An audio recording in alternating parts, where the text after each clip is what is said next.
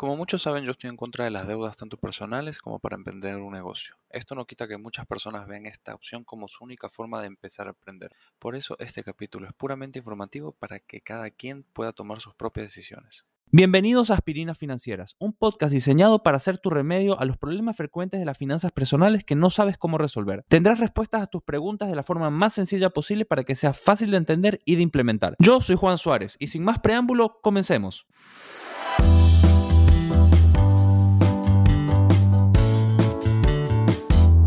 Vivimos un momento en la historia en la cual invertir se ha vuelto completamente accesible para todos sin importar tu clase social o estilo de vida, pero el problema se da por la poca educación que tenemos al respecto. Además, tenemos tantas opciones disponibles que puede llegar a ser un poco abrumador esta elección. Hay una inversión para cada tipo de persona. A muchos les gusta correr riesgos, a otros les gusta ser más conservadores. Pueden gustarte los bienes raíces, mientras que a mí en lo personal me gustan más las acciones y los ETFs. Mientras hagas el análisis correcto y se adapta a lo que estás buscando, aceptando los riesgos que hay detrás, se podría decir que no hay mala inversión, aunque algunas podrían ser catalogadas más como una lotería, pero nuevamente eso depende de la persona. El día de hoy hablaremos de un concepto que es cada vez más común en el mundo, el crowdlending. ¿Y quién mejor que para explicarnos esto que Manuel Villacreces, uno de los cofundadores de SAM? Bienvenido Manuel, espero que hoy nos puedas abrir la mente un poco más para entender lo que es el financiamiento colaborativo y principalmente lo que hace SAMAS. Hola Juan, gracias eh, por este espacio, gracias por el tiempo y, sí, con mucho gusto para poder conversar sobre esta nueva modalidad de llamada financiamiento colaborativo y explicarles también un poquito en qué consiste SAMAS. Perfecto, mira, yo les voy a explicar, les voy a decir a todos los que están escuchando, para este episodio yo no me he preparado absolutamente nada porque quiero aprender con ustedes en este momento. Voy a jugar el papel de abogado del diablo con los conocimientos que yo tenga para también tratar de entender y que todos los que tengan preguntas allá afuera puedan responderlas escuchando este, este episodio. Así que quisiera empezar en ¿Qué es SAMAS o cómo empezó SAMAS? ¿Qué es lo más importante? Seguro, Juan. A ver, eh, te explico qué es SAMAS. SAMAS, como les decía hace un momento, es una plataforma de financiamiento colaborativo. ¿Y qué es esto? Eh, en el 2020, aquí en Ecuador, se emitió la Ley Orgánica de Emprendimiento e Innovación. Esa ley habilitó a que este tipo de plataformas, en inglés llamadas crowdfunding, tal vez por ese lado los conocen un poquito más, eh, puedan existir aquí en el país de una forma legal. Y de forma eh, súper sencilla para explicar qué es el financiamiento colaborativo y qué hacen estas plataformas, nosotros somos un punto de encuentro entre dos grupos importantísimos para el desarrollo de la economía de cualquier país.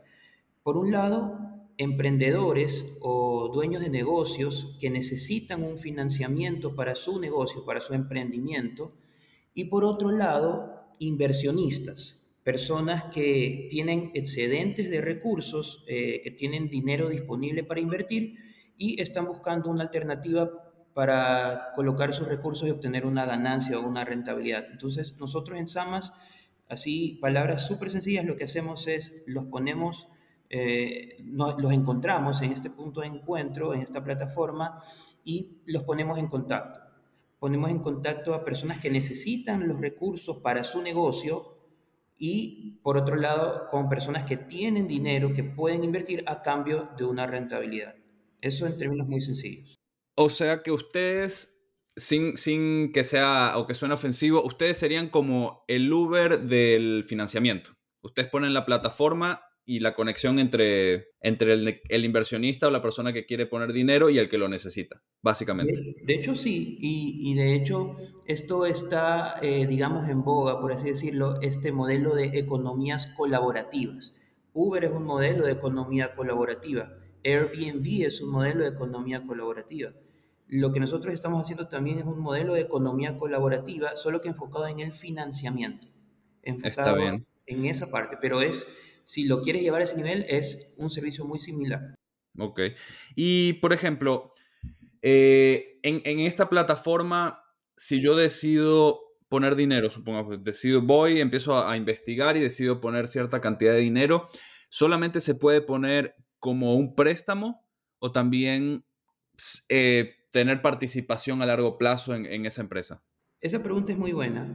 Eh, SAMAS, hablando de SAMAS específicamente, es solo préstamos.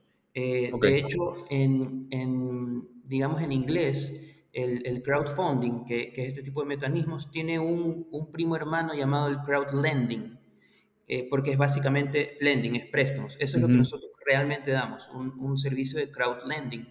Sí existen en otros países plataformas similares a estas en las que te pones en contacto con un inversionista, pero para que compre participación de la compañía o del negocio.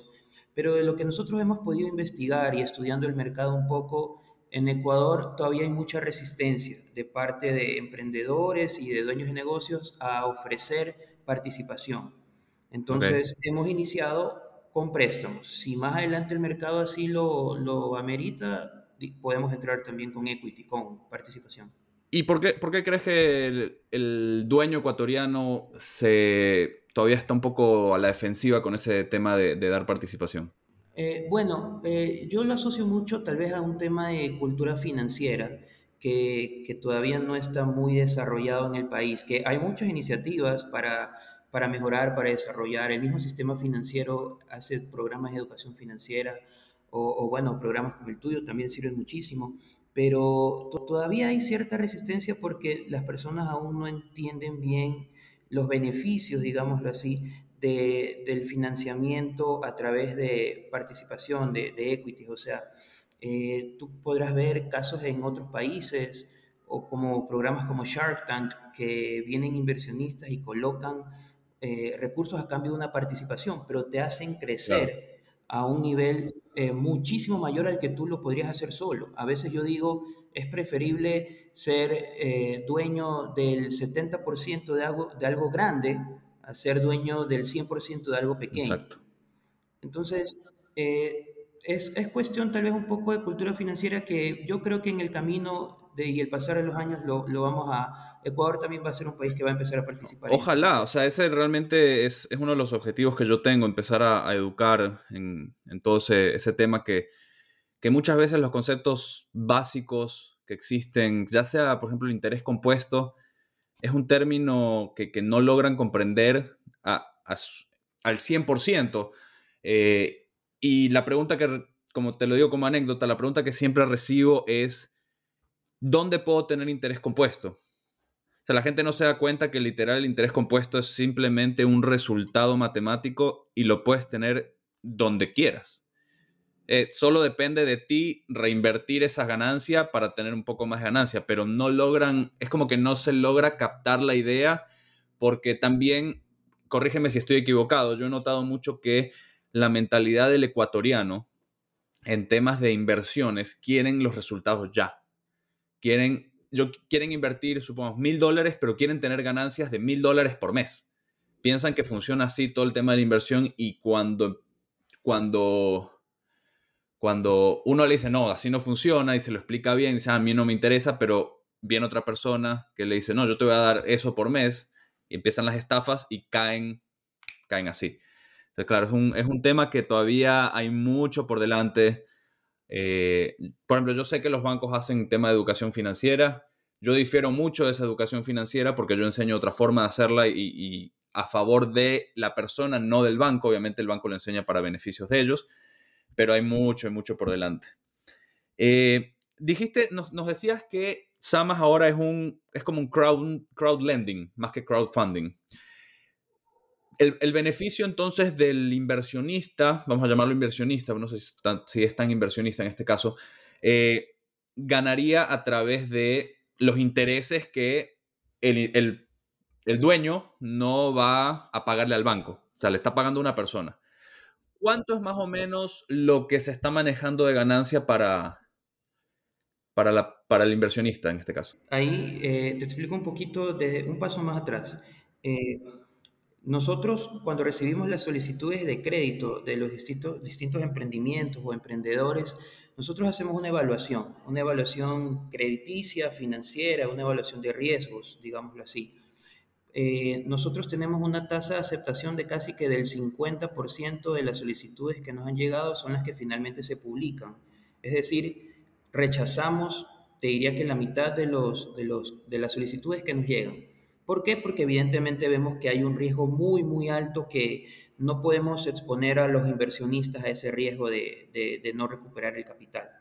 Sin embargo, los que sí pasan este filtro, los que sí pasan eh, nuestros controles y son publicados en nuestra página web para que los inversionistas puedan colocar sus recursos, no dejan tampoco de tener un riesgo, evidentemente, porque son personas o son empresas o pequeños emprendimientos que por distintos motivos tal vez el banco aún no les ha abierto las puertas.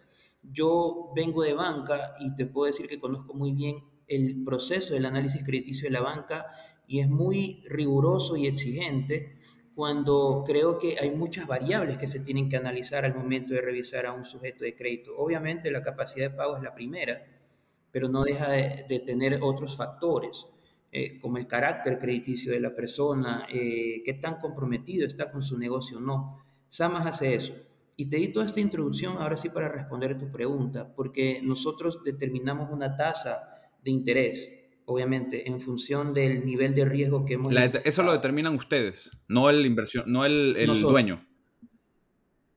En, en, al menos en SAMAS, no. En SAMAS nosotros hacemos el análisis porque creemos que parte también de la cultura del país, si le damos esa potestad al dueño del negocio, a que él mismo se ponga la tasa que va a pagar, va, va, va a poner una tasa que no va acorde a su nivel de riesgo. Pero nuestro trabajo es identificar el riesgo. Entonces, tenemos que nosotros asignar una tasa de interés acorde a ese nivel de riesgo. Entonces, eh, ya para ir respondiendo a tu pregunta, nosotros respetamos las tasas máximas del Banco Central como las tasas tope porque es nuestro negocio un negocio formal. Con esto te estoy diciendo en palabras así muy criollas, no estamos cobrando ninguna tasa de usura ni, ni chulco. Son tasas legales y de ahí para abajo en función del riesgo. Entonces, cuando viene un cliente una microempresa o un microempresario, eh, nosotros le asignamos una tasa de microcrédito. Eh, y las tasas de microcrédito en el Banco Central, la máxima puede llegar casi al 26%. Eh, en promedio, realmente no, no, estamos yendo a esos niveles, pero en promedio estamos cobrando tasas a los emprendedores entre el 18 al 20, 21%. ese es más o menos el rango promedio. Y si atendemos una pyme, llámese PYME, una compañía que ya factura más de 100 mil dólares al año, eh, las tasas bajan, ¿no? Las tasas ya van, por el orden del 11 al 12, 13%. Entonces, en función de eso asignamos las tasas y en función de eso se determina la rentabilidad del inversionista. El inversionista, eh, nosotros como plataforma, por nuestros servicios, cobramos un pequeño fee dentro de la tasa entonces, finalmente al inversionista, eh, un, un, crédito de, de, estos de microcrédito puede estar generándoles una TIR de entre el 12 al 15, 16%. Tenemos uno, un proyecto que es el, el, de la tasa más alta, y anual, todo esto es anual, ¿no? Eh, y, y, la, y la rentabilidad para una pyme puede ir tal vez entre el 10, el 11. Ese es está, eh, está bien. Me gusta, me, me, me parece interesante que ustedes hagan un análisis de riesgo previo, porque claro, yo realmente yo pensaba que era como una plataforma que ponía, yo ponía mis datos y ya estaba. Entonces, siempre, siempre eso es un riesgo, porque cuántos estafadores, cuántas personas que pueden estafar entran ahí. Y, a ver, yo te había dicho al principio que yo no había hecho un análisis no me había educado sobre este tema porque quería que, ese sea tu, objetivo. Lo que sí hice fue ingresar a la página, que después, después nos la vas a poder dar para que cualquier persona interesada entre. Y me llamaba mucho la atención que las, las tasas de retorno, por ejemplo, hablemos de 18 o 20%, que había algunas de ese, de ese, de ese estilo, mencionaban que era a tres o cuatro meses. Entonces, estamos hablando de que esa tasa es anualizada. Y, en los meses daría lo correspondiente a, esa tasa. O sea, si, estamos hablando, por ejemplo, para hacer números redondos, de 24% mensual sería 2%. Exacto. igual es bastante. Es bastante. Tenemos una operación que fue a, a, a ese rendimiento que tú mencionas. Y, pero normalmente nuestros préstamos están a, a seis meses plazo, a 12 meses y por ahí tenemos uno a 15 meses. Nuestro, nuestro plazo máximo es 24 meses. Creemos que no podemos dar créditos a más de 24 meses porque, como tú bien dijiste hace un momento, el inversionista ecuatoriano está acostumbrado a, su rentabilidad ya, digamos, que, que, se genere lo más pronto posible y tampoco somos atractivos yéndonos a un mayor plazo, porque incluso con la seguridad que te ofrece el banco, pones la plata en un certificado de depósito y, y, y, y ya te sientes más tranquilo. Obviamente hay muchas otras alternativas de inversión. Te acabo de mencionar, digamos, la más segura de todas entonces, eh, nuestros plazos van de seis meses realmente hasta 24 meses.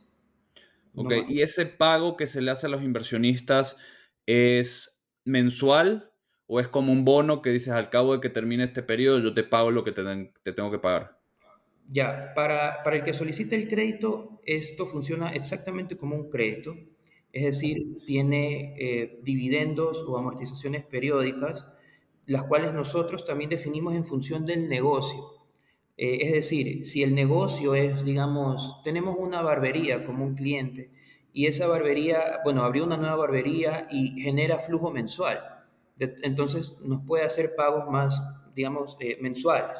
Eh, tenemos, en, tenemos en análisis una solicitud de un, de un agricultor eh, de, de banano y otro de camarón. Entonces son pequeños, obviamente, pero ese producto eh, son de ciclos un poquito más largos, entonces nosotros les ponemos pagos trimestrales. Lo que te quiero decir es que nosotros hacemos un análisis del negocio. Mal haríamos en ponerle un pago mensual a un negocio que por su flujo no lo puede generar, pero tampoco vamos a poner pagos semestrales o o digamos al vencimiento después de 12 meses, porque entendemos que tal vez en esta etapa, al menos en esta etapa, que esto es un mecanismo nuevo en el país, la gente necesita, los inversionistas necesitan ver que realmente hay un retorno, necesitan ganar confianza. Entonces, que tú les vayas pagando mensualmente genera confianza. Tal vez más adelante podremos poner pagos al vencimiento cuando ya hayan inversionistas que estén dispuestos a poner su dinero a 12 meses y confiar en, este tipo de mecanismos. Claro. Hablando de la confianza, esta pregunta te la iba a hacer al final, pero eh, me imagino que ustedes obviamente están constituidos como empresa, tienen todas las regulaciones están certificados por Banco Central, la compañía, la, CFN y demás. O sea, ustedes no es que son una compañía fantasma como muchas otras que ofrecen inversiones. Sí, correcto. Eh, nosotros somos una, primero que todo, como te decía al inicio, estamos regulados por la Ley Orgánica de Emprendimiento e Innovación. Esa es la ley que hoy, hoy en el país regula este tipo de plataformas. En la Asamblea está en discusión la ley FinTech. Eh, y, y esa va a ser la nueva ley que regule este tipo de plataformas, porque tal vez no lo dije al inicio, pero somos una fintech, porque ofrecemos un servicio financiero a través de la tecnología. Toda la solicitud, las solicitudes de crédito son en línea, las inversiones son en línea y demás. Eh, y efectivamente, esta ley nos obliga a constituirnos como una compañía eh, regulada por la Superintendencia de Compañías del Ecuador. Eh, somos una compañía formal, de hecho la misma ley nos exige que nuestra única actividad es este tipo de, de, ofrecer este tipo de servicios de plataformas de financiamiento colaborativo. No podemos ofrecer otro tipo de servicios porque estaremos incumpliendo la norma. Entonces, eh, la, tenemos, digamos, un control muy, muy estricto que todavía hay mucha gente que no lo conoce porque es un tema nuevo, pero estamos reguladas. La ley FinTech pretende, y la que está en discusión en la Asamblea, pretende que incluso entre la, la super de bancos también a, regular en parte este tipo de actividades. Y eso a nosotros, créeme que como te decía al inicio, yo que vengo de banca y tengo ese, ese digamos, chip de control, de regulación, a mí me, me deja tranquilo el, el, que también tengamos cierta regulación porque nos da primero que todo un respaldo, pero también nos exige y nos obliga a cumplir con este tipo de cosas. Por ejemplo, nosotros también reportamos la información a la UAFE, que es la unidad de análisis eh, financiero económico, que está justamente atrás y da el seguimiento a las operaciones de, de lavado de activos y, de ese tipo de, de, temas.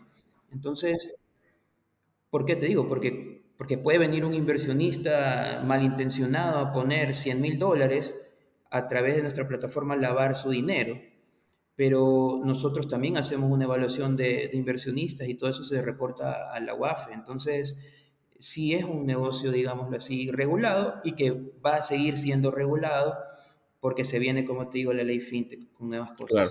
O sea, si yo soy inversionista, me, me registro como inversionista, ustedes también hacen el análisis sobre, sobre mí.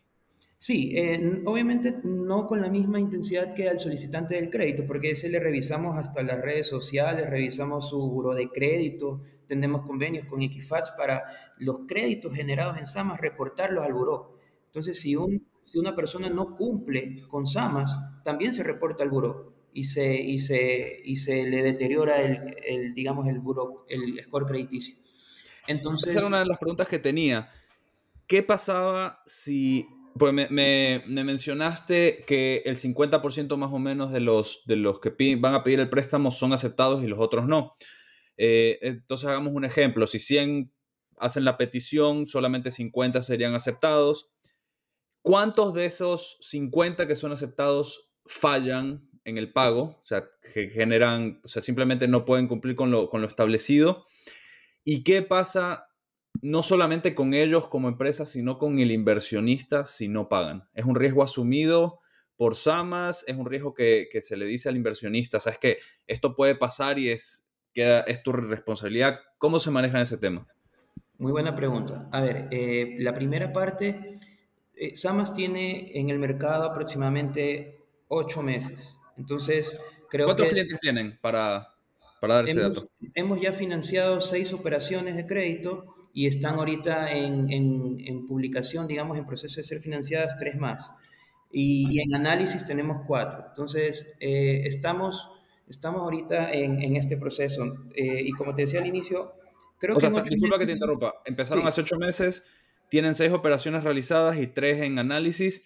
Digamos que están en ese proceso de generarle confianza al inversionista. Todavía. Sí, exactamente, exactamente. Justamente eso iba a ir. Todavía no podría decirte que en ocho meses ya es tiempo suficiente para poder eh, ya sacar, digamos, conclusiones, pero te puedo decir que en estos ocho meses, en las seis operaciones concedidas, la morosidad es de cero. Gracias a Dios. Eh, confiamos en, que el proceso crediticio que hemos realizado de análisis ha sido bueno, pero hasta el momento es de cero. Sin embargo, eh, y está obviamente en nuestras políticas también, en caso que un cliente o un solicitante de crédito quede impago o, no pueda cumplir con una de sus obligaciones, primero que todo, por ley, nosotros estamos facultados a cobrar intereses por mora, recargos por mora, que todo eso va en beneficio del inversionista. Primero. Segundo, eh, la gestión de cobranzas o la gestión de seguimiento, nosotros nos encargamos como SAMAS. Nosotros enviamos recordatorios a los solicitantes de crédito dos días, tres días antes de la fecha de vencimiento, de la fecha de corte, eh, y si llegasen a incumplir, el seguimiento es nuestro, nuestra gestión, llamadas, eh, visitas inclusive, eh, y, y, si se llega a un punto de tener que acudir a una instancia judicial, también lo hacemos porque tenemos nuestro equipo de, de, abogados que se encarga de eso. Gracias a Dios, como te digo, no hemos tenido la necesidad, pero ya hay todo un proceso definido para eso en caso que algún día llegue a pasar. Y tenemos, pues, como te digo, el, equipo jurídico listo para actuar en la parte de recuperación judicial, porque tal vez no lo mencioné antes, pero estos préstamos eh, están bien documentados, se firman contratos, se firman pagarés. Eh, cuando, incluso cuando son créditos por arriba de 20 mil dólares, podemos pedir una garantía real puede ser una prenda, inventario, una maquinaria, eh, incluso hipotecas si así lo amerite. Entonces, créeme que estamos preparados. Gracias a Dios no ha pasado hasta ahora, pero tenemos todo un proceso listo para ejecutarse en caso que un impago suceda. Y para responder tu última pregunta sobre si el riesgo lo asume SAMAS o lo asume el inversionista, realmente si nosotros, por ley incluso, la misma ley nos exige que en nuestra página web y en nuestros documentos se le explica al inversionista que el riesgo es eh, a cuenta de ellos. El riesgo es por parte del inversionista. Nuestra función es mitigar el riesgo. Lo que, nosotros, lo que nosotros hacemos es decirte, mira, ¿sabes qué? nosotros no aceptamos a cualquiera que entre a la plataforma. Nosotros hacemos un análisis, nosotros hacemos visitas, hacemos seguimiento. Así el cliente está bien, nosotros trimestralmente hacemos una visita y le enviamos un reporte a todos los inversionistas de cómo va, en qué usaron la plata, porque el dinero tiene, digamos, objetivo, ¿no? Si piden un crédito es porque van a aumentar su capacidad productiva, porque van a comprar un pequeño equipo, porque van a, necesitan capital de trabajo. Entonces nosotros le hacemos un reporte a los inversionistas y le decimos, miren, señores, en esto usaron la plata están cumpliendo. Y, gracias a Dios, como te digo, hemos encontrado eh, emprendedores que, que, sí son también muy responsables con su, con su negocio. Ya, o sea, no, no hay, una, no hay una, un seguro que, que ustedes tengan en contra de, de, posibles impagos, como puede tener un banco y demás. Claro, no, no, ese, ese sí, eso no, no existe por el momento, no lo exige la normativa pero lo hemos discutido a la interna para ver cómo lo podemos crear, pero a, la fecha no, a la fecha no existe. Ya. Y, y, si yo, yo como inversionista puedo hacer un análisis adicional de la, de la empresa a la que estaría prestándole el dinero, tengo acceso a los balances, tengo acceso a algo, algún tipo de información o no? Sí, por supuesto. Cuando nosotros le presentamos las solicitudes de crédito a los inversionistas, nosotros les enviamos un brief, un, digamos, eh, pequeño resumen de la situación del negocio, primero financiera, segundo operativa, quiénes son los dueños, a, qué se dedican, y eso para que puedas tomar la decisión de invertir. No solo por el nombre del negocio vas a invertir, tienes que tener una información, digamos, detrás. Y, como te digo, en este informe trimestral que le enviamos a los inversionistas, una vez que ya colocaron los recursos, también les enviamos los avances eh, del negocio, eh, financieramente y operativamente también. Ya. Y al revés, esa, ¿las empresas tienen acceso a los datos del inversionista o no? Porque ahora con temas de inseguridad y demás, o sea, uno, uno también tiene miedo de dar esa información. ¿Ellos saben quién es o es anónimo? No, no. Eh, y, y, es muy buena tu pregunta también. Nosotros, y en nuestra página web la puedes encontrar, está la política de privacidad de datos nosotros eh, nos, regimos por esta normativa que incluso en, en, estos días, en estos meses, se está generando también una nueva eh, ley de, privacidad de datos. Y en principio los inversionistas eh, tienen la facultad de guardar, el, digamos, el, la información o el sigilo de sus datos hacia los solicitantes. Nosotros no le, no le damos los datos del solicitante, perdón, de los inversionistas al, al que solicita el crédito. Ya, bueno, eso es importante para que la gente se pueda sentir, sentir con la confianza y la seguridad de que, de que nada les puede llegar a pasar por ese, por ese lado. Esa, información reposa en nuestras bases de datos y no, no son compartidas con los que piden los créditos. Ya. Ahora, yo, yo vengo desde un punto de vista, desde un lado un poco más conservador en cuanto al tema de inversiones.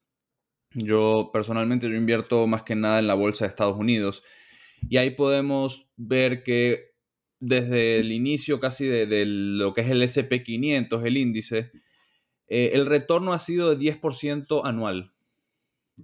Eh, yo siempre les digo a la gente que, me sigue, que escuche el podcast y, a cualquier persona que, que me pida mi opinión es, tengan mucho cuidado con las ofertas que superen este rendimiento porque al final del día ese rendimiento está atado al rendimiento de las 500 empresas más grandes de Estados Unidos. Eh, esto obviamente no quita que sea, que, no que sea cero riesgo en, cuanto a la inversión. Toda inversión siempre tiene, tiene cierto riesgo. Pero a mí me llama mucho a veces la, la, la, atención cuando los retornos son bastante, bastante altos. En este caso estamos hablando, bueno, para una pyme estamos hablando más o menos de ese rango, pero para los micropréstamos ya era más elevado, 18, 20 y demás. Entonces, ¿cómo se compara esto con los intereses que dan los bancos? Y, bueno, cuando me respondas eso, te, te, hago la pregunta que, seguiría. Ya. Eh, bueno, eh, evidentemente en este tipo de, de, empresas o de préstamos sí hay un riesgo. Hay un riesgo que es mayor que el que te puede ofrecer pues, las 500 empresas que conforman el index, el SP 500, porque porque pues estamos hablando de las empresas más grandes de Estados Unidos y esas aún te dan un rendimiento del 10%, realmente es muy bueno, eh, es un riesgo muy bajo y sobre todo que invertir en índices diversifica, diversificas también, digamos, en algo el riesgo, porque estás poniendo en muchos negocios o en muchas industrias, sin embargo aquí estás poniendo en una sola empresa, en un solo eh, emprendedor y el riesgo es mayor. Eh, el riesgo obviamente se, se compensa asumir ese riesgo se compensa con una mayor rentabilidad. Pero, eh, como te decía también, pues eh, no, no hay, hay un mercado que no está siendo atendido en el país, que es justamente el de estos emprendedores, que cuando son bien estudiados, cuando son bien analizados, estos microemprendedores, créeme que te vas a encontrar con perfiles de, de personas con un carácter crediticio mucho mejor que incluso el de los CEOs de las empresas más grandes del país. Son personas que están tan comprometidos con su negocio que harían lo que sea para que su negocio funcione y, cumplir con sus obligaciones. Entonces, eh, te puedo decir que eh, cuando a mí me preguntan, porque también eh, he tenido ese tipo de, me han abordado con preguntas, ¿y dónde invierto? ¿Qué puedo hacer con dinero? yo soy el primero en decirles, vamos por una alternativa no tan riesgosa, eh, invertir en, por ejemplo, en índices o en stocks de, de afuera de, Estados Unidos es, muy bueno, una muy buena alternativa, pero aquí digamos que al invertir en este tipo de empresas, más allá de que pasan por un proceso de análisis nuestro, eh, estás también ayudando, estás también ayudando a que emprendedores puedan crecer y que eh, este tipo de emprendedores luego tengan la oportunidad de por qué no ir a tocarle la puerta a un banco, pero hoy tal vez no la tienen, porque el banco eh, enseguida te va a pedir una garantía y son emprendedores que están empezando. Entonces hay una relación obviamente de riesgo-rentabilidad que yo se la advierto, digamos, a todo el mundo, porque es nuestra misión como Sama advertirlo, pero eh, tampoco creemos que es un riesgo desmesurado, es un riesgo mitigado. Y ustedes, y ustedes como empresa que hacen este, ofrecen este servicio a, estos emprendedores, eh, dan o, les dicen, ¿sabes qué? Tú tienes que pagar este interés. Pero si el emprendedor tuviese la posibilidad de ir a un banco, ¿qué es mejor para el emprendedor? Yo creo que eh, el banco, aún así, te, te, va a exigir un proceso mucho más complejo. Nosotros estamos eh, dando los créditos o, o nuestra oferta es dar los créditos en un tiempo máximo de 45 días desde que, que haces la solicitud de crédito.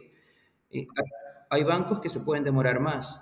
Eh, depende del tipo de crédito, ¿no? Porque si tú tienes un crédito preaprobado de consumo, te lo dan al día siguiente, pero, pero obviamente hay una tasa muy alta que a una pyme, por ejemplo, le puede favorecer venir por, por SAMAS. Eh, sin embargo, eh, nuestra intención tampoco, tampoco es pelear contra los bancos. Nuestra intención es ser un complemento a los bancos. Claro, ustedes están, están, ofreciéndole principalmente a las personas que no pueden acceder a ese, a ese, a ese servicio que, que, da el banco. Correcto, correcto. Y, y, como te decía, como nosotros también trabajamos con Equifax y con los buros de crédito, los vamos a ayudar a construir un historial crediticio, que es una de las primeras cosas que te pide el banco. Eh, y, nunca, esto, curiosidad mía, eh, porque, o sea, curiosidad mía y también viene de, otra empresa que escuché que está en México. Eh, seguramente la habrás escuchado, se llama Yo Te Presto.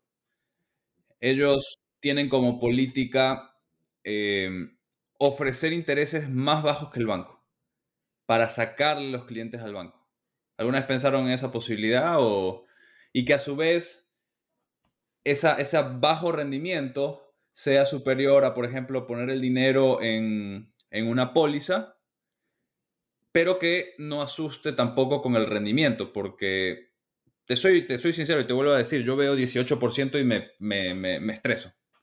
Puede ser que otras personas no, y, y, obviamente eso ya depende del riesgo que quiera correr cada uno, que cada uno lo determina y está perfecto, yo no soy quien para decirte sí y no.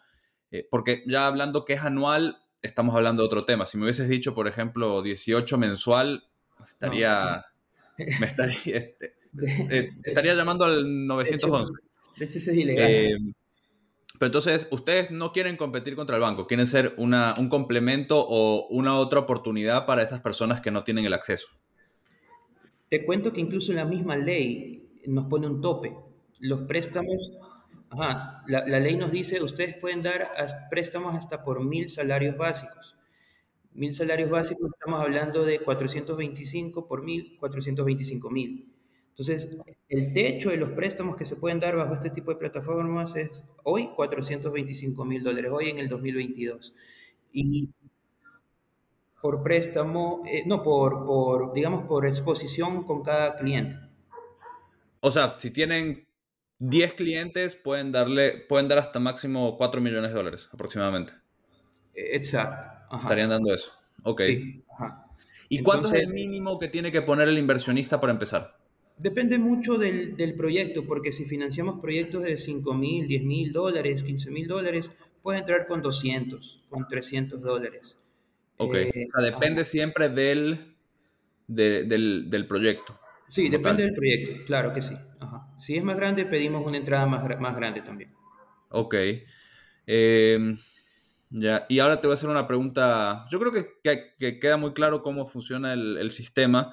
Igualmente, como siempre repito, eh, es importante que cada persona se eduque también para, para aprender a conocerse en cuanto al riesgo, para aprender a, a ver si ellos están de acuerdo con las inversiones, retornos y demás, y que sobre todo, y creo que es más importante, que eh, primero sepan en qué están invirtiendo, porque muchas personas invierten en cosas que no tienen idea qué hacen y esa es, eso es sumamente importante también.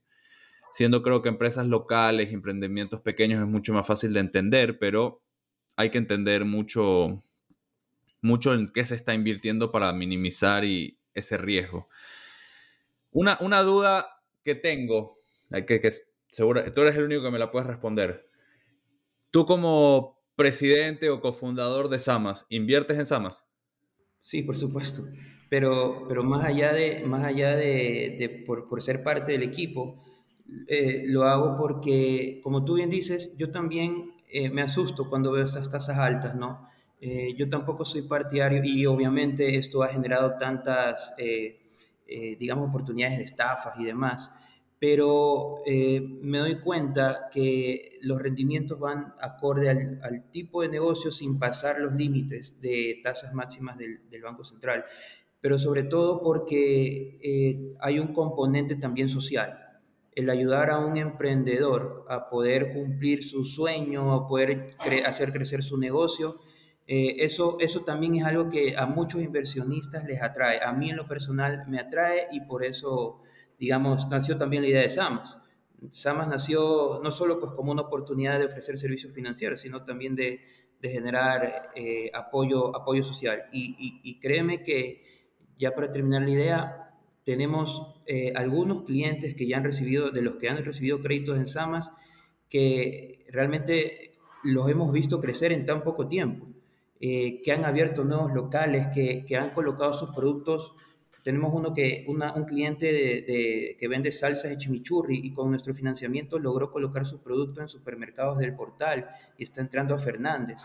Créeme que esas cosas te llenan. Entonces, eh, eso también es parte de lo que nosotros ofrecemos y, y, a mí, como inversionista, me encantaría aportar también con, con rentabilidad social. Bueno, muy, muy interesante. Algo que me, me, estaba faltando. Yo como inversionista, supongamos que pongo tanto dinero. Cuando me pagan los rendimientos, ustedes eh, les tengo que facturar, les tengo que, o ustedes se hacen cargo de absolutamente todo, como el banco retiene los, eh, el impuesto por, por las ganancias, ¿ustedes se encargan de todo o cómo funciona ese tema? Sí, exactamente. Eh, nosotros nos encargamos de toda la parte tributaria para el, para el inversionista también. Hacemos eh, la factura, los, descuentos, las retenciones. Es como, como somos una persona jurídica, digámoslo así, legalmente constituida, también tenemos que cumplir las mismas obligaciones con el SRI que, que cualquier compañía de servicios financieros. Eso sí. Bueno, muy, muy bueno. Eh, la verdad que te agradezco mucho por el tiempo para, para explicar bien cómo funciona este, este proceso o este servicio que ustedes ofrecen. Me gustaría que les digas a las personas que están escuchando cómo pueden saber más de, de SAMAS, dónde pueden si tienen una página web, una página de Instagram, para que puedan educarse siempre un poco más y, poder analizar diferentes, diferentes opciones de inversión. Sí, seguro Juan, y muchas gracias también por el tiempo. Bueno, eh, lo que les puedo comentar, nosotros estamos en www.samas.com.es, Samas con doble M, en redes estamos como Samas sub-S, donde también pueden ver eh, las últimas eh, propuestas o, solicitudes de crédito que se están financiando, ahí te vas a enterar de las nuevas oportunidades de inversión. También hacemos pequeñas cápsulas de, de educación financiera, porque como ves, creemos muchísimo también en, el desarrollo y la cultura financiera. Por eso también nos agrada muchísimo poder participar en tu programa, Juan, porque sé que tú también estás muy comprometido con este tema. Así que eh, encantado, somos parte de un ecosistema financiero en el país, eh, con nuevas ideas, con ganas de, poder proponer y, como decimos nosotros, democratizar las finanzas, porque a veces parece que, que fuera tan lejano el poder invertir o el ahorrar, como que sí es algo para personas de un grupo, un círculo muy exclusivo, pero realmente está al alcance de todos siempre que tengamos una buena educación financiera. Totalmente, eso, eso es muy interesante y muy, muy valioso también que otra persona, más allá de que yo lo diga, pues la gente no se da cuenta lo fácil que puede ser invertir. Tenemos, mucha gente tiene la idea de que invertir es, es dificilísimo y es para un grupo selecto de personas en todo el mundo, pero vivimos en una época en la historia que se necesita un celular para invertir y no se necesitan enormes cantidades de dinero para empezar a realmente hacer un cambio en nuestras vidas y, bueno, en el caso de ustedes, generar un cambio en la vida de los demás, que serían los, las empresas que están, que están pidiendo esa ayuda. Eh, bueno, te agradezco la verdad muchísimo por tu tiempo. Como siempre digo, edúquense, aprendan, compartan este podcast para las personas que les interese y estén buscando otras otras ideas de inversión. A mí ustedes ya saben que me pueden encontrar en mi Instagram. Pero nuevamente te agradezco muchísimo por tu tiempo y por haberte, haberte explicado tan bien sobre este tema tan sensible que son, que son las inversiones. Gracias a ti, Juan. Encantado de haber participado en este espacio y pues ya nos veremos también. Dale, muchas gracias, Manuel.